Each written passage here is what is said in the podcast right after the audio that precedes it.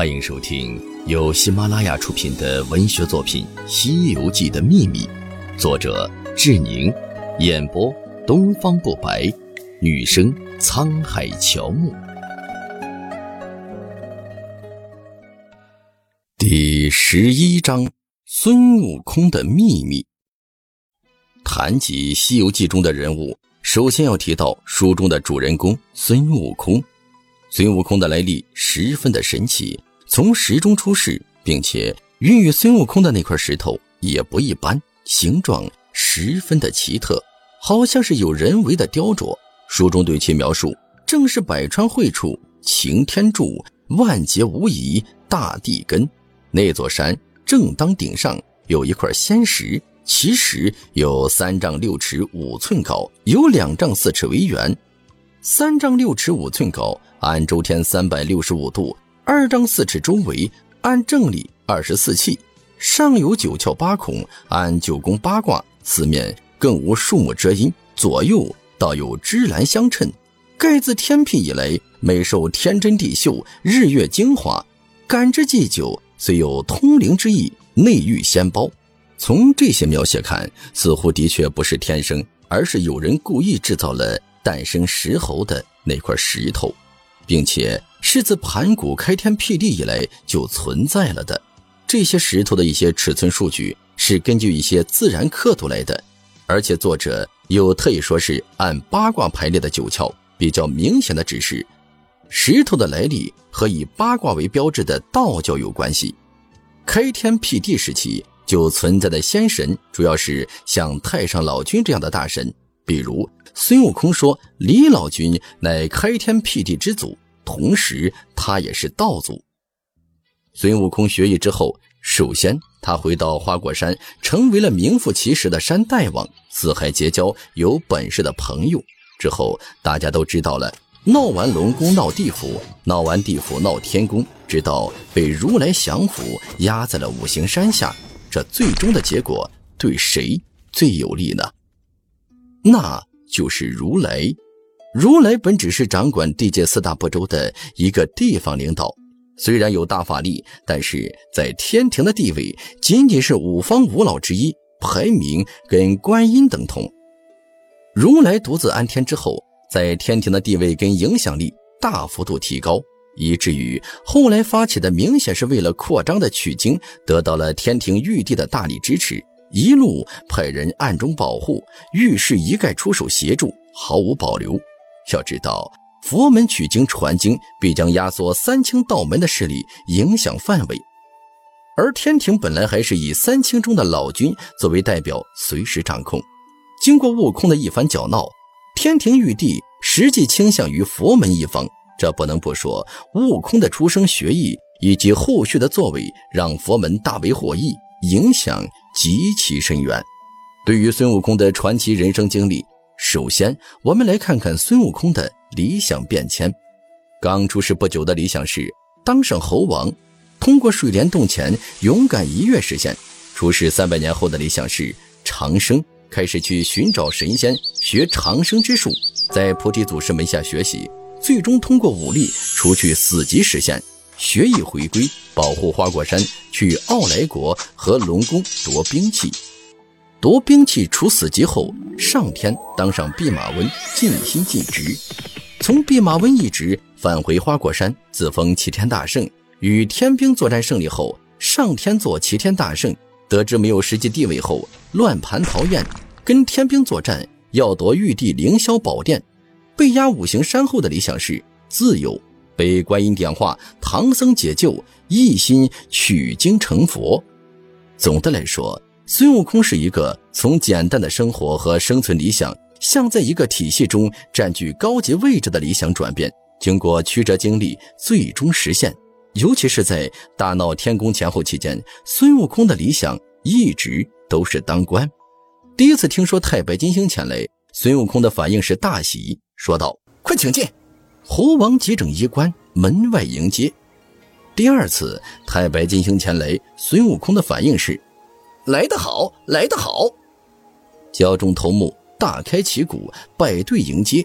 带领群猴顶冠冠甲，甲上罩了赭黄袍，足踏云履，急出洞门，躬身施礼：“老兄请进，恕我失迎之罪。”从孙悟空的表现来看，他对天庭派遣的使官是十分的恭敬的。在自封齐天大圣后，天兵讨伐时，孙悟空开出了自己妥协的条件。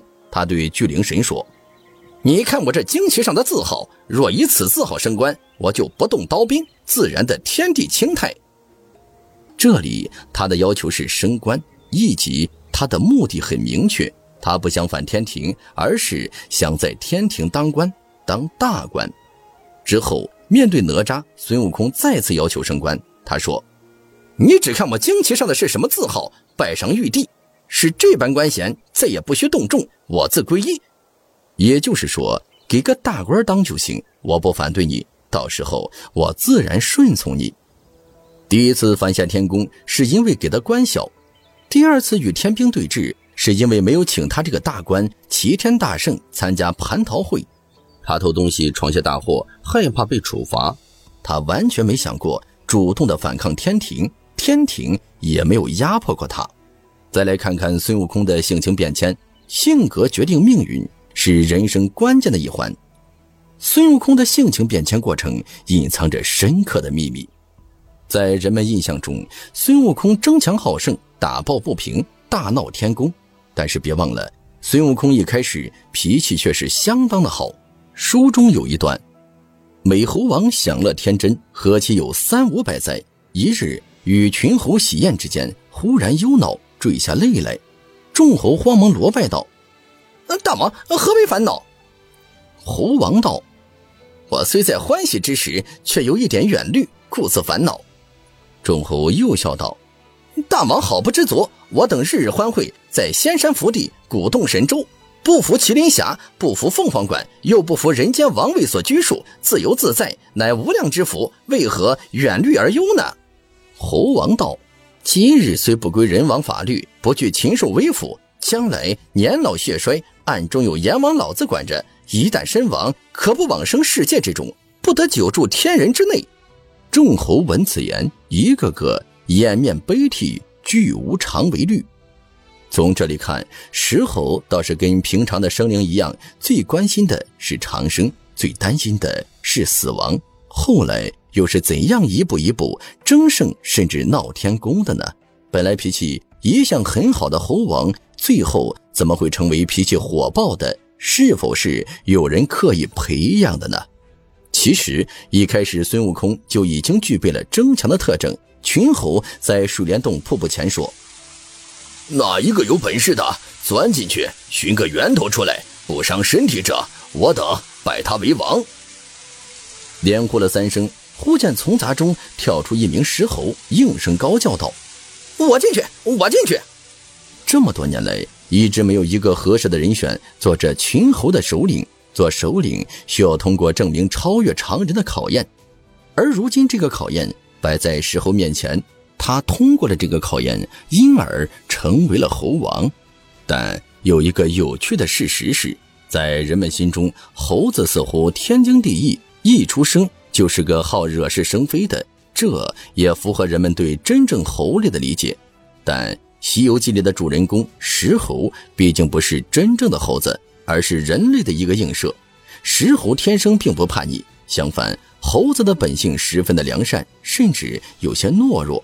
见原著石猴初次见菩提祖师一段，猴王又道：“呃，我无性，人若骂我，我也不恼；若打我，我也不嗔，只是赔个礼也就罢了，一生无性。”这段是借鉴自佛教禅宗五祖弘忍的故事。当时司导祖信问弘忍。你姓什么？